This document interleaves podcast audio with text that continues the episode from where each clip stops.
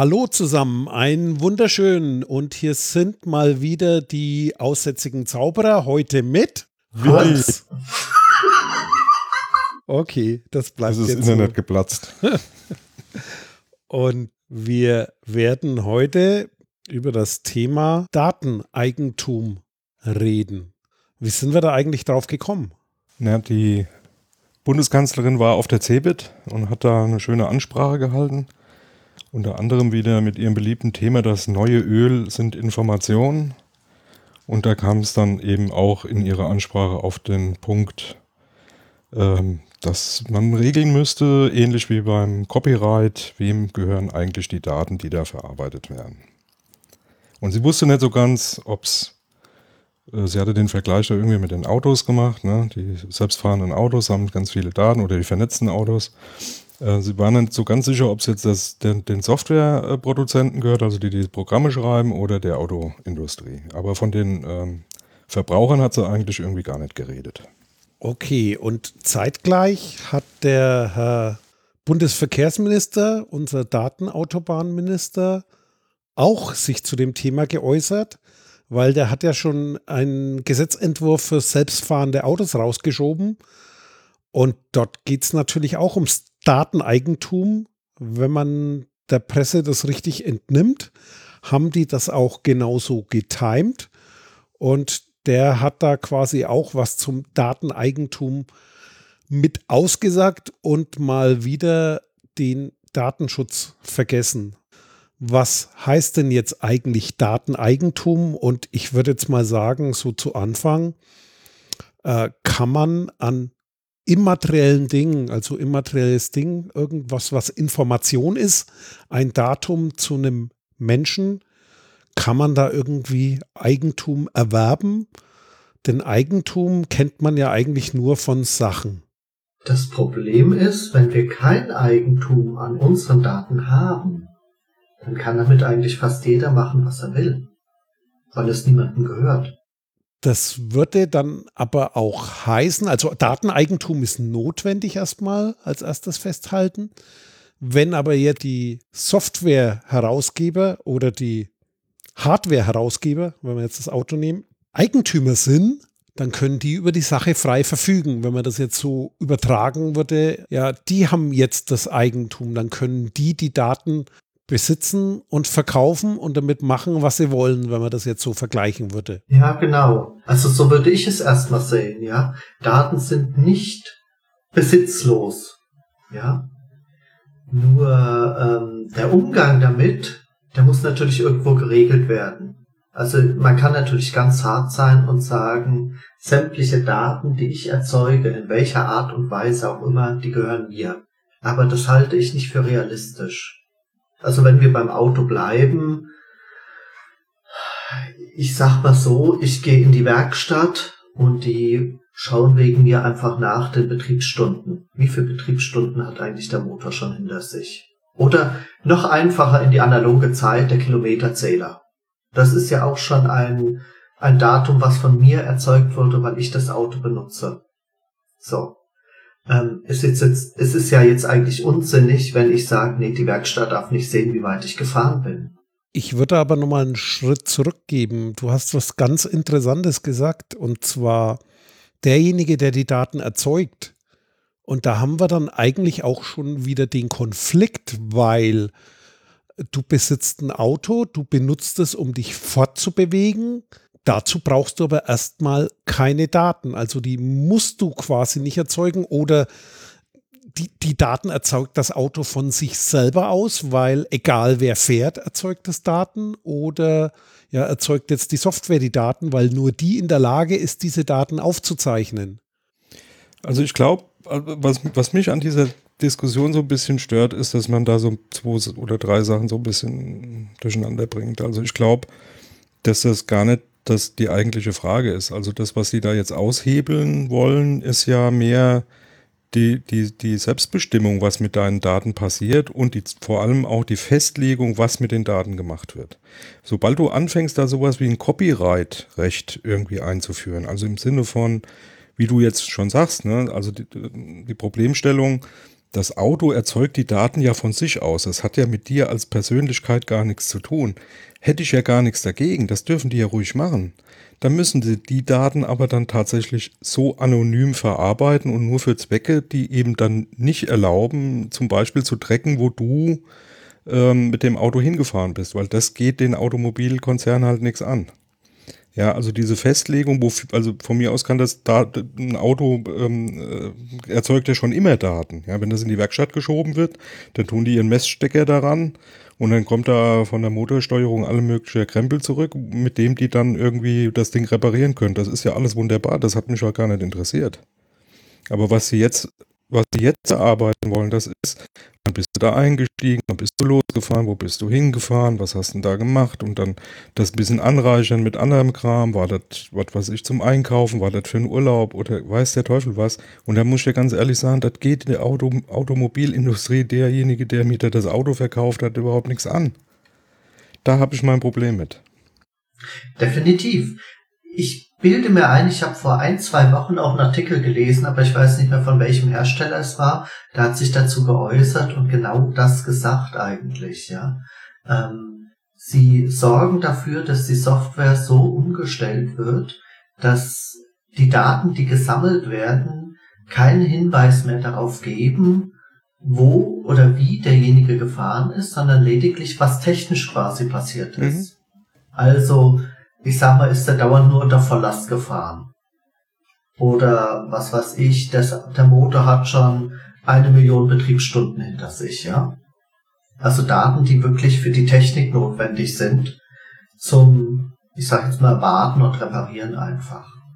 Und ich denke, das ist schon ein Schritt eigentlich in die richtige Richtung auch, dass Autohersteller überhaupt erstmal ganz klar sagen, was wollen sie sammeln und was wollen sie eigentlich damit machen. Da wären wir ja dann wieder bei dem Thema Verwendungszweck. Aber ich wollte jetzt nochmal ein Stück zurückgehen und zwar bei dem Thema Eigentum an Daten, weil in der Diskussion aktuell und in den verschiedenen Ansätzen, die da jetzt äh, in der Presse zu finden waren, ist ja dann der Vergleich zum allgemeinen materiellen Recht. Und im materiellen Recht hast du halt ein physischen Gegenstand und einen Besitz und dann gibt es die Rechte und Pflichten und dann kannst du beispielsweise darüber verfügen. Da gibt es einen Eigentümer und einen Besitzer und genau. dieses genau. Modell soll quasi übertragen werden, nur dass mit dem Modell ja der Vergleich nicht so einfach möglich ist aus meiner Sicht. Ja, ich, ich, ich will da gerade mal was reinschmeißen, ja, weil das ist, ja, das, das, das kann ich nachvollziehen, aber was die machen ist eben diese, diese eigentlich klaren und einfachen ähm, Rollen, die es da gibt, die man da zuordnen muss. Also, wer ist der Besitzer von dem Fahrzeug? Das bin ich, wenn ich es gekauft habe. Ja? Dann gehört es mir.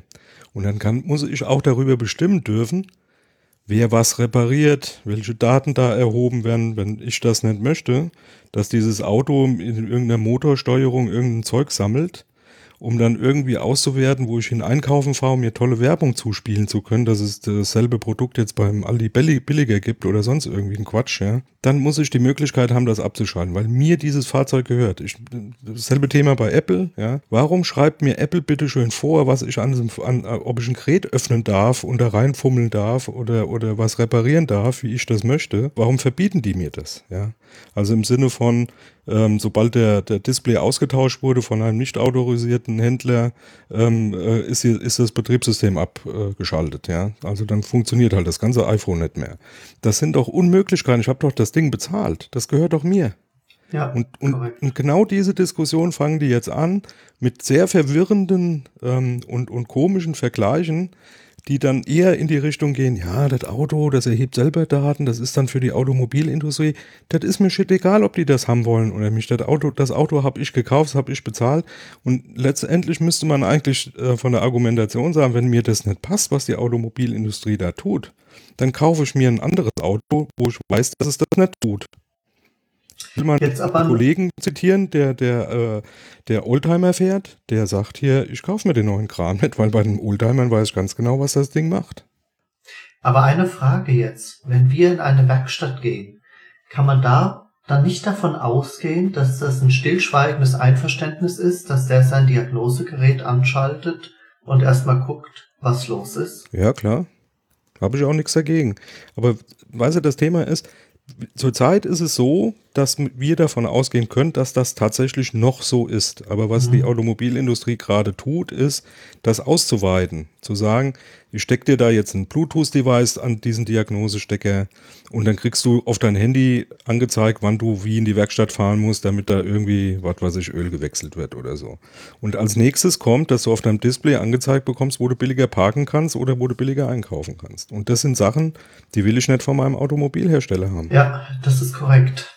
Ich wollte aber nochmal auf einen Punkt raus, was quasi in dieses Dilemma führt, warum das Bild aus meiner Sicht nicht so einfach übertragbar ist. Und zwar, was man noch hinkriegt, ist so das Thema, es gibt Eigentümer und den Besitzer, also für diejenigen, die da nicht so fit sind im rechtlichen.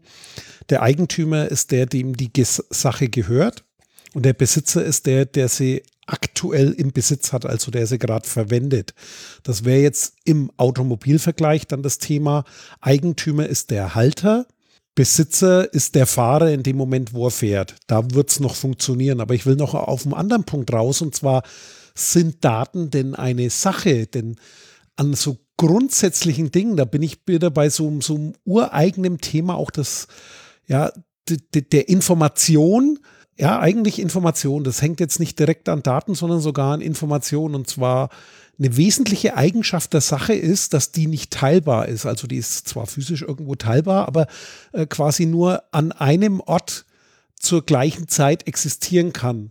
Und ja. bei Daten fängt es ja schon an, die kann ich kopieren. Das heißt, ich habe dieses Thema, die Daten können mehrfach existieren und wenn ich die Daten kopiere, also dann mehrfach habe, dann fehlen die dem anderen nicht. Und das ist schon mal eine wesentliche Eigenschaft, die dieses Dilemma aufzeigt, weil wie werden dann quasi Rechte weitergegeben? Und das ist wahrscheinlich auch das Element, was jetzt mit dieser Urheberrechtsvergleichsdebatte reinfließt, weil damit ist es dann schon eher vergleichbar, dass es hier quasi eine Ebene gibt von Information, die eben geteilt werden kann, die kopiert werden kann, die nachgemacht werden kann, die genutzt wird. Und da unterscheidet sich es grundsätzlich. Und deswegen ist es dann vielleicht eher äh, mit so einem Urheber- und Nutzungsrecht vergleichbar, denn die Urheberschaft ist dann der Besitzer der Information, der ursprüngliche und dann gibt es denjenigen, der Wertschöpfung macht und nutzt und so weiter. Vielleicht wäre das ein Ansatz, um das Thema besser greifen zu können. Der passt auf jeden Fall besser wie diese Versachlichung. Also dieses, dieser Versuch, da eine Sache draus zu machen, die scheitert, ja. Also das, wie du schon sagtest, ne, die zwei Sachen, die mir dazu einfallen, ist das einmal dieses äh, verlustfreie Kopieren, also vervielfältigen das kannst du mit einer physikalischen Sache eben nicht. Und das zweite ist, dass du eben durch das, was die Industrie oder auch unsere äh, Kanzlerin gerne äh, anführt, diese Veredelung, ja, also aus Daten Informationen machen oder aus Informationen neue Informationen generieren und so weiter. Das kannst du mit einer Sache ja in dem Sinne zwar schon machen, aber damit verletzt du ja schon von vornherein den Besitzer oder die Rechte des Besitzers. Du sag jetzt mal, du hast ein Auto und jemand geht da hin und sagt, veredel ich das, ja, dann ähm, kannst du das ja nicht einfach so machen, äh, im Sinne von, jetzt machst du da mal eine neue Lackschicht drauf oder so, sondern dann, dann äh, wird das schwierig, ne? So, mit, mit, dass das einfach einer irgendwie macht. Ja. Ähm, also von daher denke ich auch, wie du schon sagst, dieses Copyright-Recht, das passt oder das, was da so unter Copyright äh, fällt, das, das passt von dem, wie es funktioniert, wohl doch am ehesten, ja. Das heißt, dann wäre der Dateneigentümer so eine Art Lizenzgeber, nur hilft das jetzt im ersten Schritt noch nicht weiter. Wer ist der Eigentümer? Dann müsste man nochmal zurück. Also ich würde da eindeutig auf den Datenschutz gehen und zwar das Thema, dass der Kurt vorhin angesprochen hat mit dem Sammeln der rein technischen Daten. Das ist so ein Thema unter dem Gesichtspunkt Big Data spätestens halte ich das für nicht haltbar. Denn es gibt, wenn du Motordrehzahlen hast und so weiter und irgendwelche anderen Dinge hast, immer eine Zuordnung. Das heißt, wann gehst du in die Werkstatt? Du gehst in die Werkstatt, weil etwas kaputt ist. Nehmen wir jetzt mal an, das ist ein neues Auto, dann gibt es sowas wie Gewährleistung und Garantie. Da geht es dann darum, wer hat Schuld, wer haftet dafür, wer muss für die Kosten aufkommen. Und genau in dem Punkt kannst du ganz nüchterne technische Daten heranziehen, aber dann gleichzeitig sozusagen den Fahrer mit reinbringen, denn der hat ja diese Werte verursacht. Also das ist ein, ein ureigentliches Datenschutzproblem, in das man reinläuft, was dann eben noch viel weiter geht. Und ich glaube, da war eben diese aktuelle Diskussion und der Gesetzentwurf des Bundesdatenautobahnministers, der geht ja in die Richtung autonomes Fahren. Da geht es dann, dann quasi darum, wer hat jetzt eigentlich die Schuld? Und komischerweise argumentiert der jetzt dann eher wieder in die Richtung, das ist dann der Fahrer gewesen. Ja der hat dann plötzlich die Schuld, weil die Hersteller, die, die möchten zwar die Daten nutzen und Eigentümer der Daten sein, aber wenn das Auto dann irgendwie Mist baut und einer dafür haftet, dann war es dann plötzlich der Fahrer. Also das ist so ein weiteres Punkt, wo man sieht, diese Diskussion, die muss geführt werden und die ist nicht einfach, aber im Moment läuft da ganz vieles durcheinander oder wird ja, nur halbgar gedacht das, das, das, ich meine nicht, dass es durcheinander läuft, sondern das wird, das wird halt genauso jetzt genutzt. Das Thema ist schwierig. Und das, ich merke das jetzt schon hier in unserer Diskussion. Ähm, es gibt den, den Besitzer oder, und es gibt den Urheber und dann sind Begriffe nicht klar und wie vergleiche ich die mit anderen Dingen, die es schon gibt in, in der Gesetzgebung. Ähm, dann werden Begriffe durcheinander geworfen und das ist genau das, was die im Moment machen. Ja. Auf der einen Seite ist vollkommen klar, Datenschutz ist wichtig und ja, es geht natürlich nur um den Bürger und seine Rechte und wollen wir gar nicht dran. Aber immer dann, wenn es, wenn es für die, für die, äh, zum Beispiel jetzt in dem Fall Automobilindustrie gut ist, ähm, wird, wird der Spieß halt umgedreht. Ne? Also für ja. die Nutzung der Daten sind, ist es ist klar, dass das nicht der Urheber äh, der Daten äh, macht, sondern derjenige, der, ähm, der äh, letztendlich da ähm, auch was draus äh, wertschöpfen kann. Das kann ja der Urheber in dem Falle überhaupt nicht. Ähm, aber wenn es um die Haftung geht, dann ist schon klar, äh, da kann natürlich der, der Hersteller von dem Automobil jetzt nichts. Da muss jetzt wieder derjenige äh, äh, dran glauben, der äh, Besitzer des Fahrzeugs ist. ist. Und das Punkt, also meiner Meinung nach ist das halt so ein, so ein ähm, Spiel der, der Politik wieder, äh, ich sage jetzt mal den Lobbyisten da, äh, den roten Teppich auszulegen, so wie man es gerade braucht. Also das findest du in letzter Zeit sehr, sehr häufig, dass diese Verwirrung gerne ausgenutzt wird, um Argumente auch immer andersrum äh, letztendlich zu nutzen. Ja. Das auf jeden Fall. Und vor allem, es wird immer vereinfacht und das ist bei der Thematik halt nicht so einfach, weil es ist eben, wie wir schon festgestellt haben, nicht eindeutig mit einer Sache vergleichbar.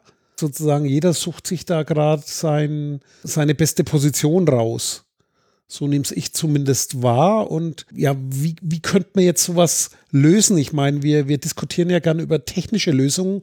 Gäbe es da einen technischen Ansatz, um, um da irgendwelche Dinge in den Griff zu kriegen? Kann man das technisch lösen? Heute hat sich die Konferenz der Aufsichtsbehörden, also die Datenschutzkonferenz in Deutschland, dazu geäußert und zehn Kritikpunkte zum Datenschutz gebracht.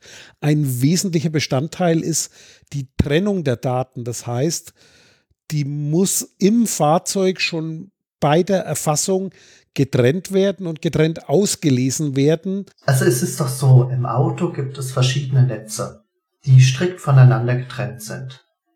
Also gibt es ein Netz, was für die Bremsen zum Beispiel zuständig ist und Motorsteuerung und das ist komplett getrennt vom Multimedia-Kram. Hoffentlich.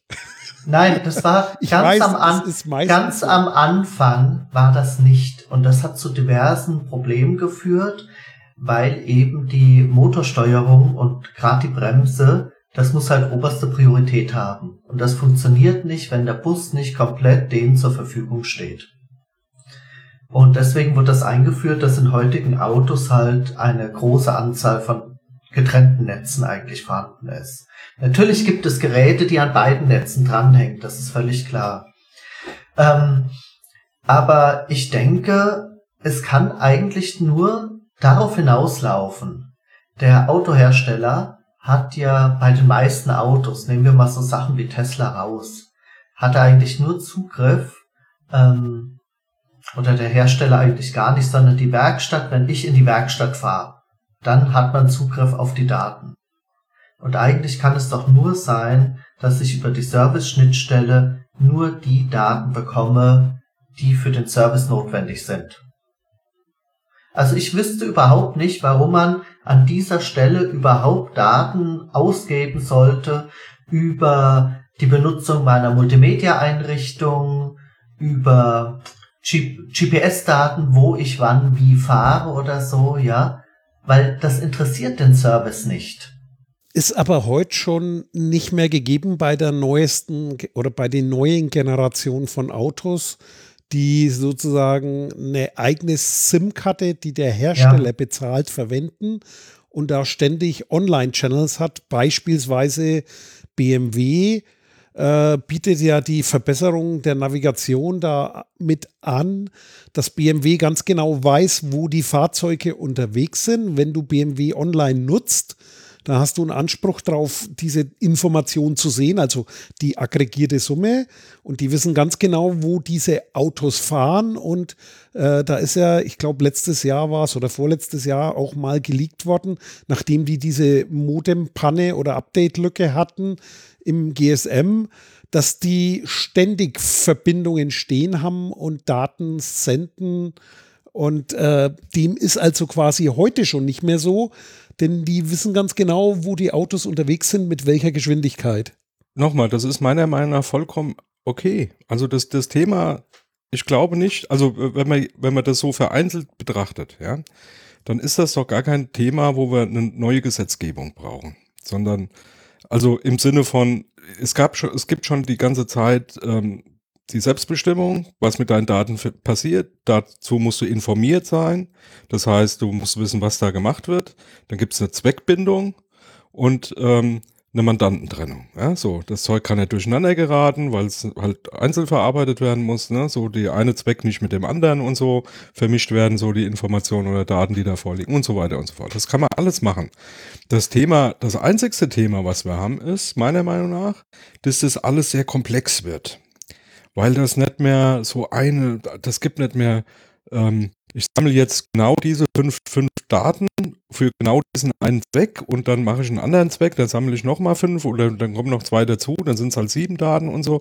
Und das alles, ähm, äh, du weißt irgendwann, wenn du, wenn du Daten mehrfach verarbeitest, auch in so einer Kette, dann vielleicht auch anonymisiert oder pseudonymisiert verarbeitest, irgendwann nicht mehr unbedingt, wo kommt denn das Datum da jetzt eigentlich her? Also wer war jetzt genau der Urheber von diesem Datum? Wer hat die Rechte an diesem Datum, wenn es denn sowas wie Rechte geben wird, wie, wie Copyright oder sowas? Ähm, wie waren dann die Zwecke, äh, die damit verbunden waren? So, du kannst das kaum kontrollieren. Das heißt, meiner Meinung nach, was uns fehlt, ist, diese, diese Geschichte, äh, ich erinnere mich da sehr gerne dran, weil es immer noch aktuell ist. Im Web gibt es das sogenannte Semantic Web. Ja? Also diese Metadatenanreicherung von Informationen, die da unterwegs sind, um genau die Informationen, die ich brauche, damit ich weiß, wie ich und was ich da zu verarbeiten habe.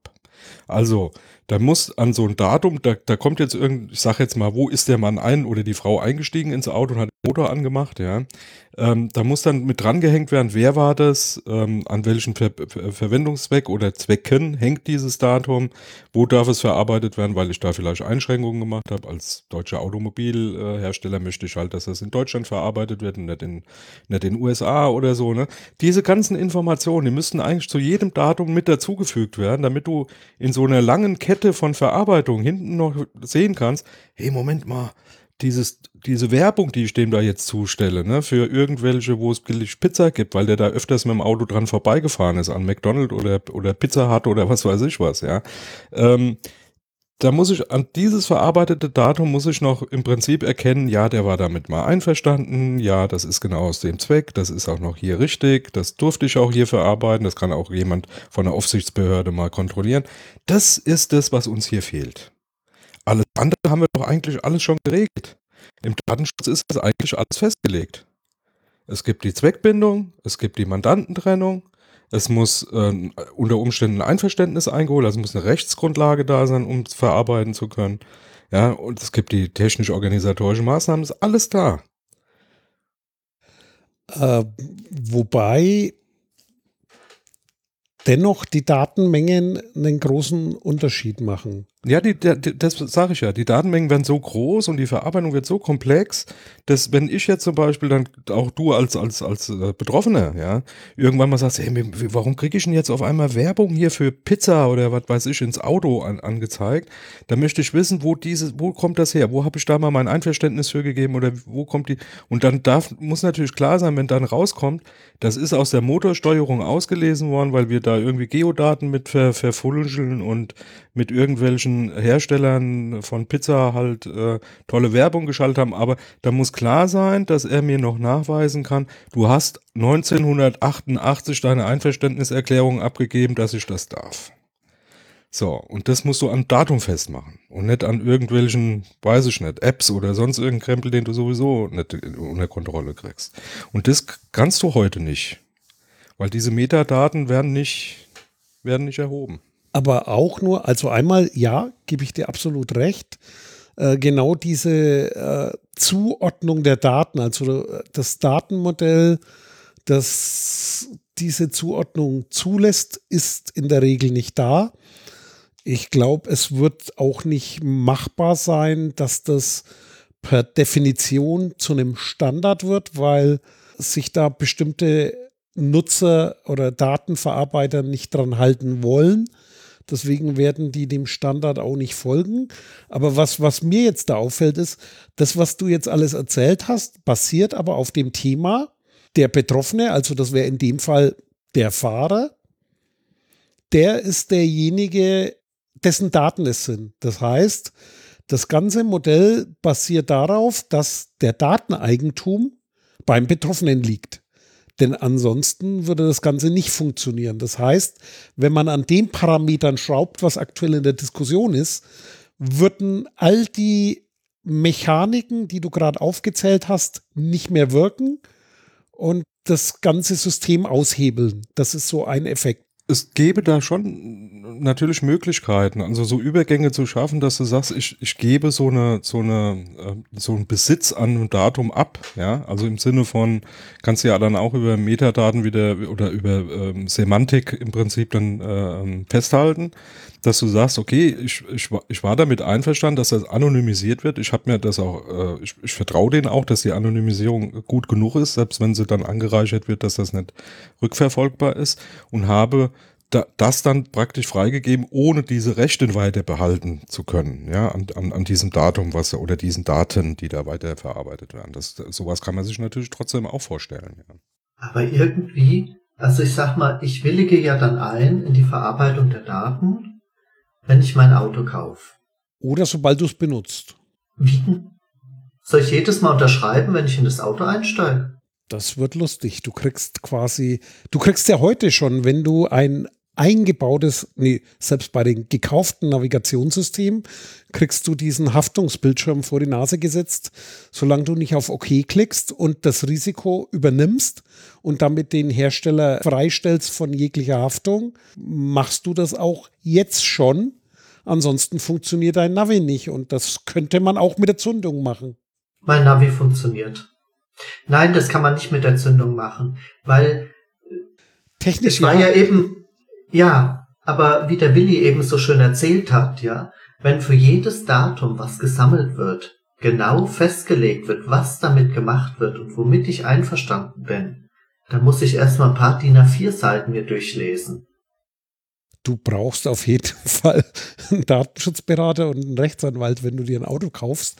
Äh, wobei eventuell läuft das sowieso in eine ganz andere Richtung. Also um da nochmal äh, eine Dimension mit reinzukriegen, bei der waren wir schon am Anfang.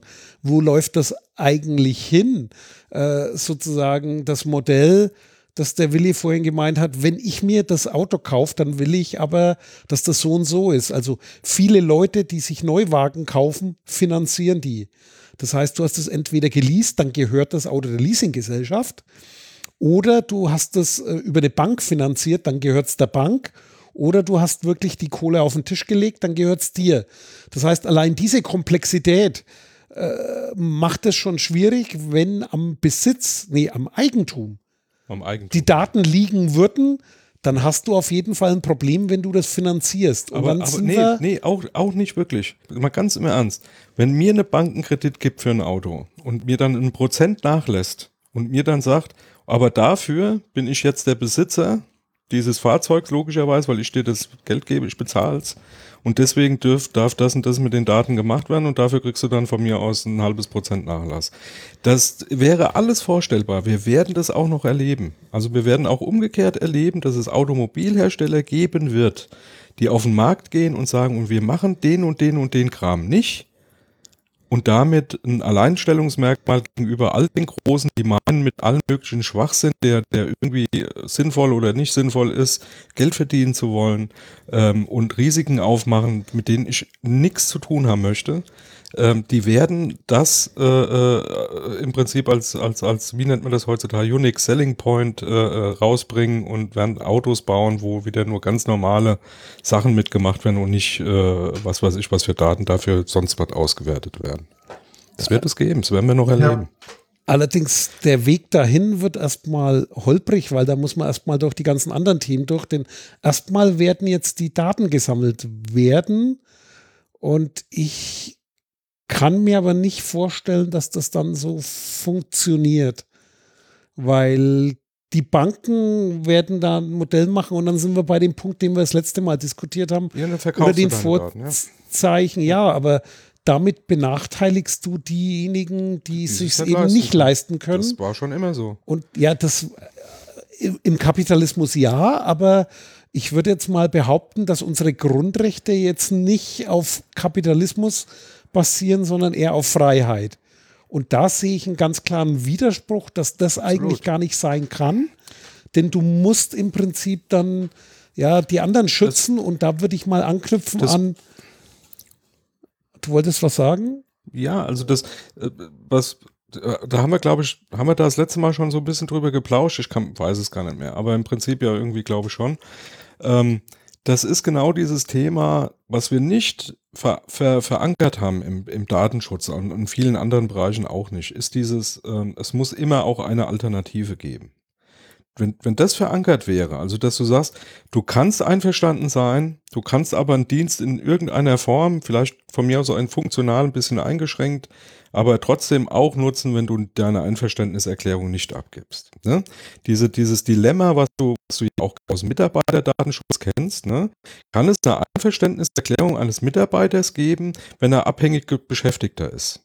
Das ist eigentlich nicht möglich, weil er im Prinzip immer in der Zwickmühle steckt. Wenn ich jetzt sage, ich möchte nicht, dass das und das gemacht wird, also Videoaufnahmen, was weiß ich, meine Daten verarbeitet werden oder sonst was, dann könnte das ein Grund sein, mich da zu entlassen. Ja, also da gibt es ein ganz klares Druckmittel und deswegen hat der Datenschutz sich im Prinzip ja mehr oder weniger äh, intensiv in der Rechtsprechung zumindest schon auch darauf geeinigt, dass so bestimmte Dinge nicht gehen. Ja, dass zum Beispiel eine Einverständniserklärung von Mitarbeitern in bestimmten Fällen halt eher nicht wirksam sind, weil es halt einfach nicht funktionieren kann. Und so ist es ja, wenn du, wenn du mal vom Mitarbeiter weggehst, mit genau dieses Klientel, das du angesprochen hast, die, die, die wenig Geld haben, die sich dann bestimmte Optionen gar nicht leisten können, nach dem Motto, dann muss ich das annehmen oder dann muss ich halt damit einverstanden sein, weil dann kann ich mir das leisten, dann bin ich, dann kann ich Teilhabe haben an, an, an, an irgendwelchen sozialen Netzwerken. Die haben, die haben halt einfach Pech gehabt. Und das funktioniert nur deshalb, weil wir genau dieses, diesen, diesen Punkt, da muss eigentlich eine Alternative her, da muss es, äh, äh, äh, ja, ich sage jetzt mal sowas wie eine, eine, eine, eine rote Linie geben, über die man nie drüber, drüber darf. Die haben wir schon lange verlassen. Das ist das Problem. Bin ich ganz bei dir. Auf jeden Fall äh, ist das in der Gesetzgebung derzeit verankert, dass die Freiwilligkeit eben nur ja an dieser Auswahl hängt. Und das ist jetzt, wenn man so ins Bundesdatenschutzgesetz guckt, findet man die Regelung dazu.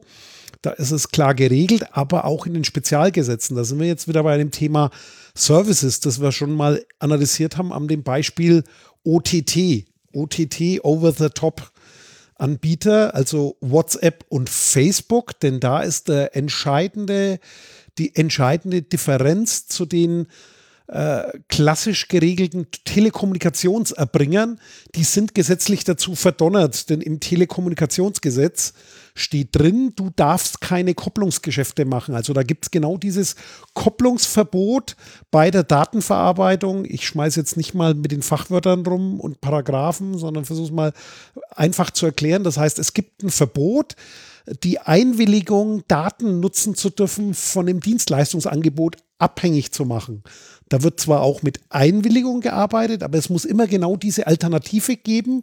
Und deswegen jammern ja auch die Telekommunikationsanbieter, dass sie benachteiligt sind, weil die OTTs eben genau da nicht dran hängen, weil die können mit sowas operieren, weil für die gilt quasi genau in dem Thema Kommunikation dieses nicht. Ganz genau, ganz genau. Äh, der zweite Punkt, den ich vorhin nochmal anführen wollte, ist, das kommt auch schön aus dem CeBIT-Statement der Kanzlerin raus. Und zwar, ich glaube, es sind hier etwa 2000 Leute anwesend, etwa 3000 Hersteller vertreten. Und die diskutieren jetzt drüber sozusagen, wem gehören die Daten? Wer ist Eigentümer und was darf zukünftig damit gemacht werden? Und was ist eigentlich mit den Millionen, die hier nicht gerade da sind oder gerade nicht da sind? Äh, wer, wer, kümmert sich darum, die mitzunehmen, die abzuholen, sich für deren Rechte einzusetzen? Das ist genau das Thema. Das heißt, ist es hier eine Mehrheit oder eine Minderheit? Äh, ist es ein Wahrnehmungsproblem vielleicht nur? Oder ist es tatsächlich ein relevantes Thema? Und für wen ist es relevant? Also genau dieses gilt es zu lösen. Das ist dieses Thema Digitalisierung. Und ich glaube, ein Resümee auf jeden Fall muss sein, unreguliert durch Gesetze geht das ganze Thema auf jeden Fall in die Hose. Das muss klare Spielregeln geben, denn der Markt wird hier keine Selbstregulierung von sich herbeiführen, denn da wird es immer viel zu viele Verlierer geben. Also das ist für mich so ein Punkt und äh, das Thema, was an der Information und an den Daten hängt, das geht nicht ohne den Betroffenen. Das heißt, es muss dann eher in so ein Thema Lizenzgeberschaft gehen, aber halt auch ohne eine Benachteiligung, also mit einer Wahlalternative. Und was auf keinen Fall passieren darf, ist, die neue EU-Datenschutzgrundverordnung damit jetzt wieder irgendwo zu torpedieren, denn das macht man gerade ja schon mit diesem Rest-Bundesdatenschutzgesetz, das gerade äh, durchgezogen wird und äh, Dinge regelt, die es eigentlich gar nicht regeln darf. Das heißt, äh, das darf gar nicht passieren, dass der Standard, den wir jetzt in Europa haben und der eine Freiheit und eine Datenautonomie für Menschen bedeutet, der aber auch freien Datenfluss ermöglicht. Also da ist eine Regelung drin, um mehr Daten fließen zu lassen als heute schon. Das darf auf keinen Fall damit torpediert werden, weil dann verlieren wieder die Schwächeren, und das sind in dem Fall die Teilnehmer am Markt und nicht diejenigen, die die Produkte rausbringen, absolut. weil die haben erstmal keine Chance bei neuer Technologie. Ja, absolut. Jo. Dann. Was sagt der Kurt? Hat der, hat der Kurt noch was? Der ist so still. Der hat jetzt es hingekriegt, seine Hintergrundgeräusche in den Griff zu kriegen. Ja, der betrunkene Sohn ist gerade hier durchgelaufen. Ähm, ja, ich habe fasziniert zugehört, ja, weil mich bewegen da einige Punkte, ja, und ähm, ich sehe für mich eigentlich keine Lösung, muss ich ehrlich sagen, ja. Das hört sich alles schön und gut an und ich kann mich trotzdem irgendwie nicht so mit allen wirklich irgendwie anfreunden, ja. Also auf der einen Seite sage ich ja, absolut richtig, auf der anderen Seite weiß ich nicht, ja. Ähm, weil jetzt gerade der Willi ja sagte, es muss auf jeden Fall hier eine hm, durch Gesetze einfach eine Regulierung stattfinden. Ich habe das Gefühl in meinem Umkreis, in meinem privaten Umkreis, ähm, meine Freunde jetzt weniger, die sind eher ja auch ein bisschen technikaffin und so, aber gerade so äh, Verwandte, die Eltern von den Freunden, Nachbarn und so, da habe ich das Gefühl, die kommen schon heute nicht mehr mit. Mhm. Ja. Und ähm, auch wenn das reguliert ist, ich habe das Gefühl, wir steuern in eine Gesellschaft rein, die ist so übertechnisiert, dass es quasi Leute gibt, die mit der Technik arbeiten, die sich mit auskennen. Und der Großteil sind Leute, die leben einfach so. Mhm. Die kennen sich nicht mehr aus. Die würden das Auto kaufen und unterschreiben. Ich ja. bin mit da, damit einverstanden, Klar. weil die überhaupt keinen Überblick mehr haben. Nichts. Also, also was, also diese Komplexität, die wird Unübersicht, also die führt zu, zu, zu äh, logischerweise auch sehr, sehr vielen Menschen, die total überfordert sind. Da gehöre ich selbst ja. auch dazu. Also du kannst das auch gar nicht mehr alles abschätzen, was passiert da eigentlich oder was könnte alles passieren. Aber ich denke, was, was auf jeden Fall so ein, ein, äh, eine Gefahr ist oder wo ich mir immer denke, wo willst du nicht hin? Also dass diese Gesellschaft oder das, was so drumherum passiert, wo, wo soll sich das nicht entwickeln? Meiner Meinung nach entwickelt sich das alles in Richtung fremdbestimmtes Leben. Ja, das heißt, ähm, der, der, die Automobilindustrie äh, macht dann Werbung für sonst was, der, der, was weiß ich, der, der dir den Kredit fürs Auto gibt, sagt dann, du musst die Daten hier abgeben, dann kriegst du irgendwie noch zwei Prozent Nachlass und dann kannst du dir das Auto auch leisten. Äh, Facebook kannst du nur mitmachen, wenn du, wenn du, wenn du da deine Daten hergibst, ansonsten bist du raus, ja. Also mit diesem ganzen, äh, mit den ganzen Leuten, die auf Facebook äh, unterwegs sind, also mit dieser Sozialisierung praktisch gar nichts mehr zu tun. Das heißt, du, du wirst dazu genötigt, bestimmte Dinge zu tun und du bestimmst dein Leben eben nicht mehr selbst. Ja, sondern das machen andere für dich. Welche Werbung ja. du noch gezeigt bekommst, was du zu kaufen hast, was du zu lassen hast. Und das ist das, und vor allem so schleichend, dass du das nicht merkst, ja, wenn, wenn, wenn mir jetzt einer sagt, du musst das und das tun, dann kriege ich das ja mit, aber das passiert ja auch in, in einer Art und Weise, wo du das überhaupt gar nicht mehr erkennst. Du kriegst auf einmal nur noch Werbung gezeigt, die in eine ganz bestimmte Richtung geht. Du lebst in deiner Blase, du weißt gar nicht, ob dieselbe Werbung jeder gezeigt bekommt und so weiter und so fort. Das ist, finde ich, schon irre schlimm. Ja. Das ist die Filterfremdblase oder die Fremdfilterblase. ja, und äh, das, das Problem ist aber jetzt nicht nur äh, das Fremdbestimmen definitiv und ich verschärfe das jetzt nochmal. Äh, das wäre ja jetzt durch Hersteller und Datenverarbeiter Willi, du hast am Anfang äh, ein interessantes Statement gesagt, wo du gesagt hast, ja, so, solange das auf einer Rechtsgrundlage beruht, kann man das ja so und so machen. Aber genau dort habe ich ganz große Bauchschmerzen und zwar so eine Rechtsgrundlage kann ich ja ganz einfach ja mir zurechtschustern. Das ist das Thema ja, was ist denn, wenn diese ganzen Daten da sind im Auto und jetzt äh, der Finanzminister dazukommt und sagt, ja, hier Steuereinnahmen sinken. Jetzt zapfen wir mal so einen Datenhahn ja. an und machen mit Big Data eine Schönrechnung von unseren Staatsausgaben und sagt, der Teil der Daten gehört mir. Damit stelle ich jetzt sozusagen aus meiner Sicht eine Steuergerechtigkeit her. Beziehungsweise Finanzminister war jetzt vielleicht sogar noch das harmlosere Beispiel. Was ist, wenn die Exekutive dann sagt, hier, ich will diese Daten haben und vor allem dann mit pauschalen und oft banalen Mustern kommt, denn ich, ich unterstelle da jetzt nicht, nicht mal böse Absicht, sondern die sind ja genauso überfordert. Das heißt, wie kann ein Polizist dessen Interesse in der Aufklärung eines Verbrechens liegt und er dadurch seine Scheuklappen aufhat, wie kann der diese Komplexität wahrnehmen und da noch sozusagen sachlich vorgehen? Der ist da mhm. genauso überfordert wie jeder andere und da drin sehe ich auch ein extremes Risiko. Absolut. Das heißt, die Daten sind eigentlich schon quasi weg, die sind freigelassen. Haben wir da überhaupt noch eine Chance bis hin zu dem Thema, was machen dann eigentlich die Geheimdienste, die sich hier munter das besorgen, was technisch was möglich brauchen. ist? Also, die, die, also zwei, zwei Statements trotzdem nochmal dazu. Zum einen meinte ich natürlich vor allem, ähm, da, dass wir nichts Neues brauchen, ja, sondern dass wir das eigentlich schon alles haben, was wir für eine Regulierung bräuchten, ja. Außer eben diese äh, in Anführungsstrichen Gefahr, dass wir Daten nicht nachvollziehbar ähm, analysieren können irgendwann nochmal, ja. Also dass wir nicht mehr wissen, welche ein, was für eine Verarbeitung hängen denn da noch dran. Ähm, weil, weil meiner Meinung nach sind die Gesetze, die wir zurzeit haben, also gerade was den Datenschutz angeht, eigentlich okay. Ja, da, da ist eigentlich grundsätzlich immer alles drin verankert, was man bräuchte, um das regeln zu können.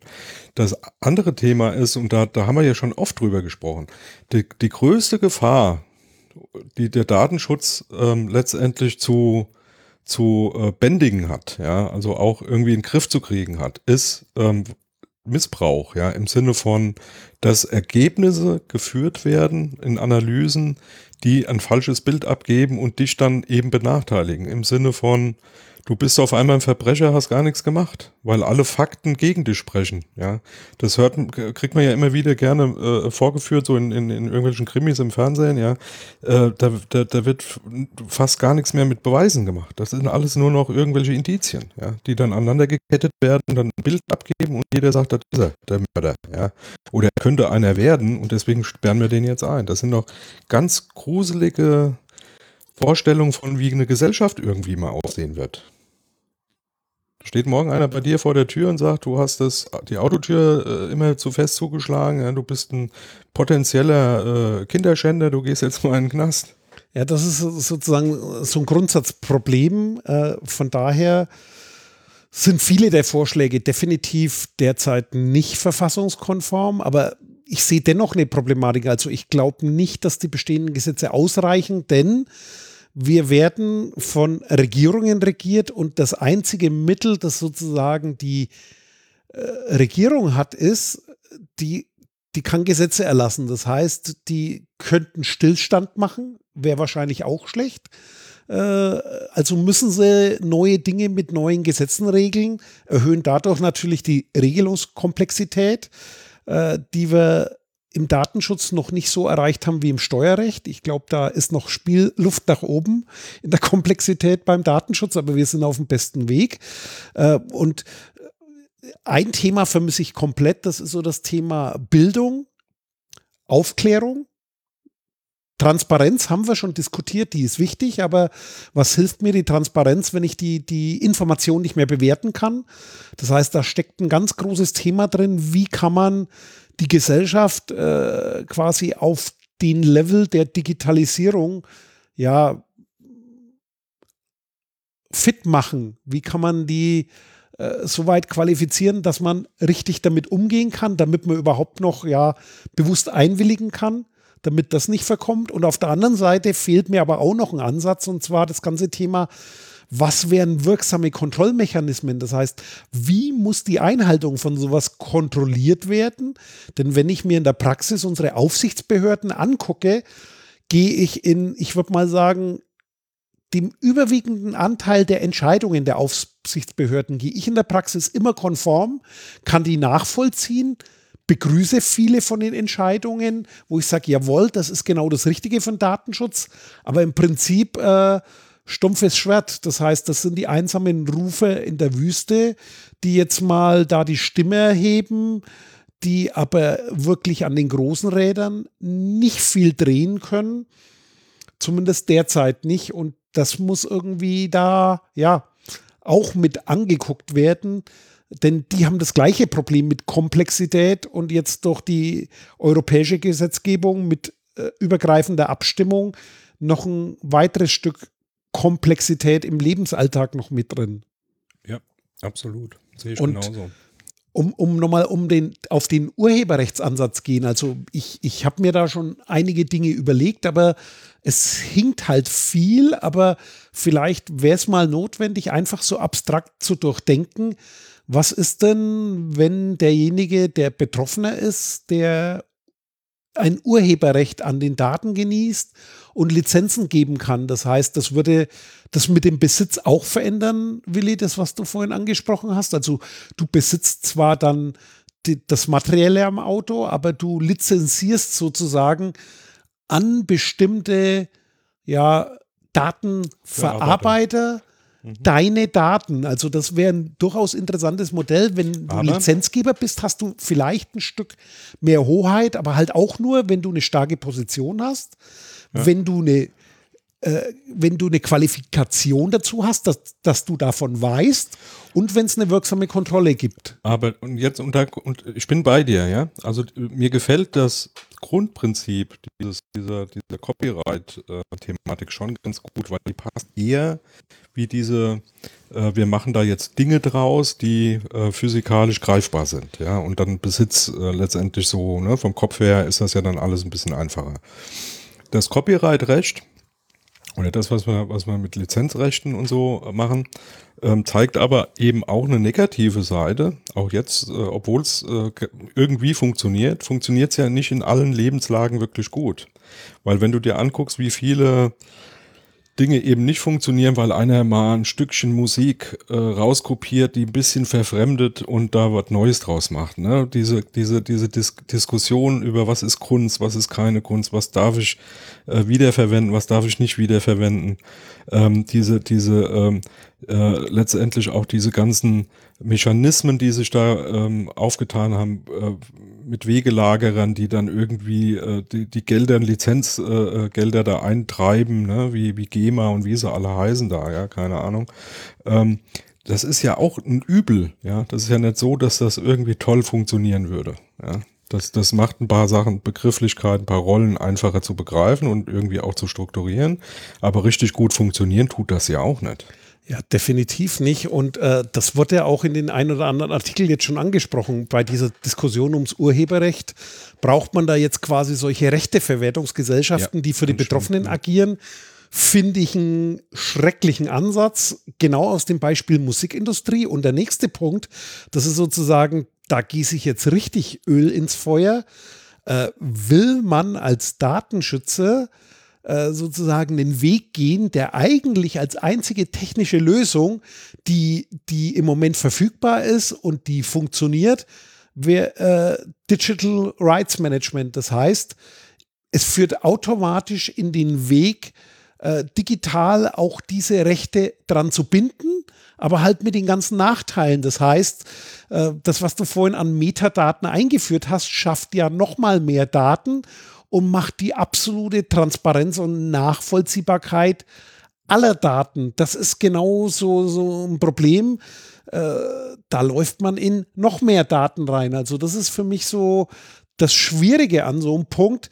Wie kann ich dann überhaupt noch Freiheit gewährleisten, wenn ich Datenschutz nur noch mit noch mehr Daten gewährleisten kann? Ist das nicht kontraproduktiv? Also das ist für mich eins der ja, größten ethischen Probleme und Widersprüche an diesem Thema. Ja, ich meine, ich muss eh unendlich schneiden, weil der Kurt, der hat hier einen Lärmpegel. Äh, so laut, Willi, so laut wie du sprichst, hat der Kurt ein Grundrauschen auf der Leitung und Geräusche ja, und der räumt, glaube ich, die Küche um oder er tapeziert. Ich weiß nicht, was das hier alles ist. Ich still hier am Tisch. Da kommen Geräusche. Ich, ich also, mach mal eine Hardcopy, das musst du dir mal, angucken auf, mal auf eine, Steuerung. Ja, mal eine ganz kurze Frage, abseits vom Thema. Ja. Wenn ihr in eurem Browser das Outgoing von Studio Link anguckt und ihr sagt nix, seht ihr dann bei euch selbst einen Pegel oder nicht? Ganz, ganz wenig. Das ist das Grundrauschen. Das ist bei dir wahrscheinlich ganz, ganz viel, weil dein Grundrauschen. ich glaube, ich muss mal was. Ja, Meins okay. geht auf Null runter. Ich, ich glaube, ich muss mal hier einen Kopfhörer und so kaufen. Und ich schneide halt. Ich meine, das werden jetzt wieder tausende von Schnitten. Du wirst quasi gemutet.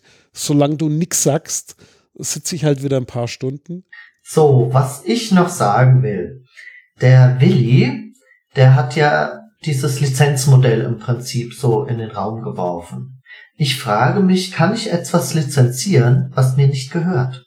Dann ist man ja wieder bei der Diskussion, wer ist der Eigentümer, ne? Ja, das ist aber. Ganz, ganz genau.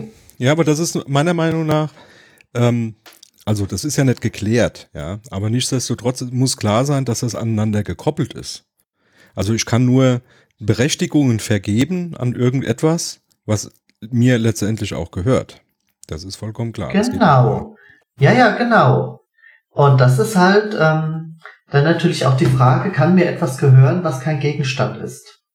Äh, das ist aber so habe ich, hab ich den Willi verstanden, aus seiner Sicht gelöst, indem er sagt, da nehmen wir den Datenschutzgrundsatz, dass die Daten äh, quasi an den Betroffenen gebunden sind, also an eine natürliche Person. Das heißt, die Informationen, genau. die durch Nutzung von Sachen entstehen, die durch Kommunikation entstehen, die hängen an den Kommunikationspartnern und das ist in einem Fall der Betroffene und dann der Empfänger, je nachdem, wo du bist, könnte auch die Autowerkstatt sein. Also da entstehen quasi Mischformen, aber es ist eher erklärbar mit dem Kommunikationsmodell. Interessant wäre an dem Vorstoß noch was. Theoretisch könntest du sagen, es ist entweder der einzelne Betroffene oder er gibt die frei, dann wäre es die Öffentlichkeit, aber eben kein äh, exklusiver Hersteller, der sozusagen komplett drüber herrschen kann. Es sei denn, er kann das wunderbar trennen und begrenzen auf eindeutige Dinge. Also das, das, das Grundprinzip ähm, ist letztendlich, dass immer der Mensch die Quelle ist. Nicht derjenige, der da, das, das widerspricht dem, was da die Merkel, Merkel da so oder die Regierung grundsätzlich da rumhebt, nämlich dass das Öl und das muss gefördert werden und da kann man Gewinne äh, draus schöpfen. Äh, das geht ja im Prinzip immer davon aus, dass dir das nicht gehört, sondern dass es denen gehört, ne? den, den, den ja, Firmen, natürlich. den Softwareherstellern, wie auch immer.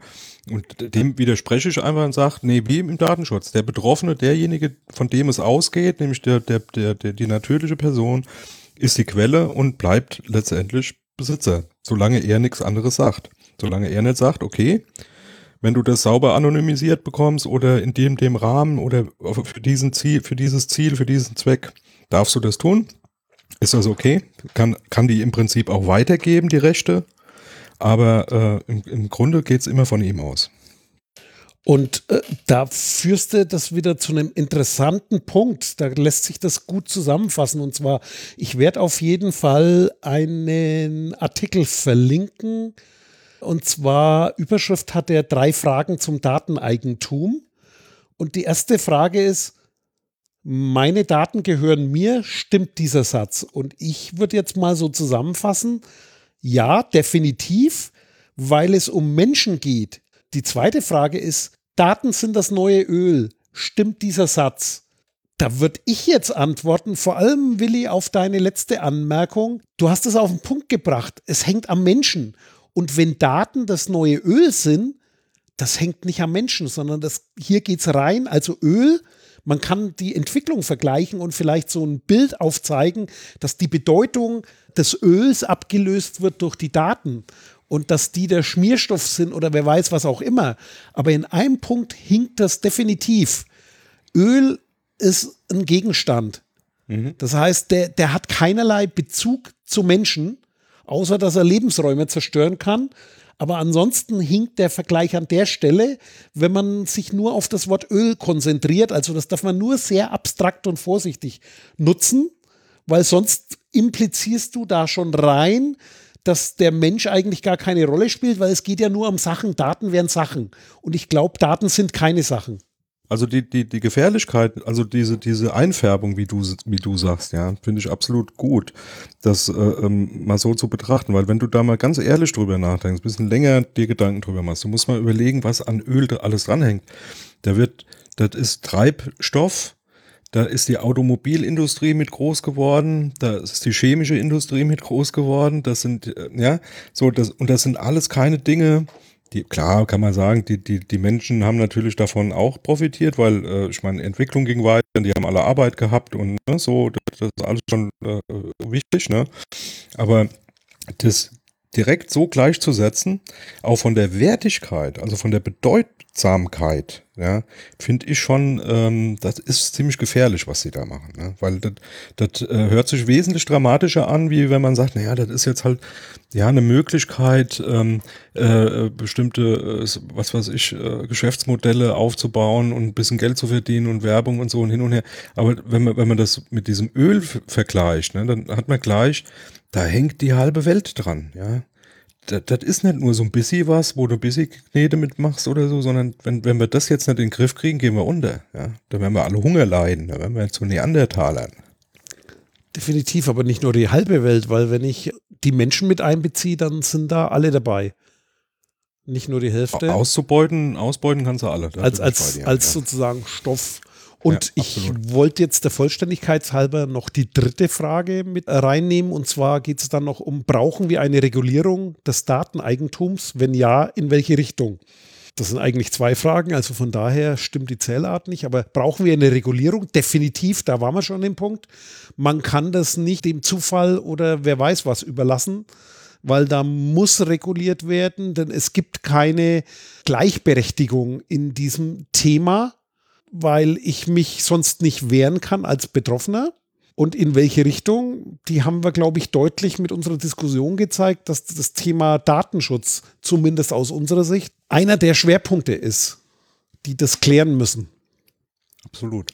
Und wenn ich auf die Uhr gucke, haben wir jetzt schon ganz schön was zusammengekriegt. Äh, ich hätte jetzt eigentlich noch eine andere Baustelle, die das Thema nochmal interessant machen würde, weil wir haben ja nur dieses Autobeispiel durchgekaut, aber ich glaube, die nehmen wir für ein anderes Mal.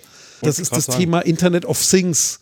Wenn ja, man das absolut. jetzt sozusagen ja. weg vom Auto zieht, an dem wir uns da festgebissen haben, ja, auf so ein Thema Internet of Things, ist das ein interessantes Thema, das wir bestimmt nochmal aufgreifen, weil da hat es nochmal ganz viel mehr Aspekte. Wie gesagt, wir waren ja jetzt noch in dem komplexen Thema sehr ja, schmalbandig unterwegs, weil wir uns nur um die, nur um die Autoindustrie gekümmert haben, wobei die natürlich schon einen hohen Stellenwert hat und auf jeden Fall äh, von der Marktmacht her sehr viel Bedeutung hat, aber eben nicht alles ist und nicht die meisten Daten produziert. Da gibt es andere Industrien, die noch mehr Daten produzieren. Ja, ja. Und ja, das, ich meine, was du bedenken musst, das ist ja jetzt hier auch nur immer so als Beispiel hergenommen worden, um das zu verdeutlichen. Aber ich bin ganz bei dir. Ich bin eh der Meinung, wir sollten das nochmal zu einem, zu einem, ich sage jetzt mal ein paar Wochen mal ins Land gehen lassen. Jetzt ist gerade die CeBIT, da kommt noch eine ganze Menge Interessantes. Die Regierung ist ja da auch jetzt die ganze Zeit äh, am, am Tröseln. Also wir sollten so, so dieses Thema nochmal aufgreifen und dann nochmal vertiefen. Ja, absolut. Ja. Und auch bei der Automobilindustrie haben wir garantiert was vergessen, aber das ist ja nicht ja. so schlimm, weil. Wenn wir es vergessen haben. Scheiße, jetzt habe ich alles vergessen. Dann haben wir es ja vergessen. Genau das ist es. Also, tschüss, bis zum nächsten Mal. Ciao. Ciao. Dieses Angebot ist keine Rechtsberatung und vollständig subjektiv. Zu Risiken und Nebenwirkungen lesen Sie die Gesetzgebung und fragen Ihren Datenschutzbeauftragten oder Rechtsanwalt.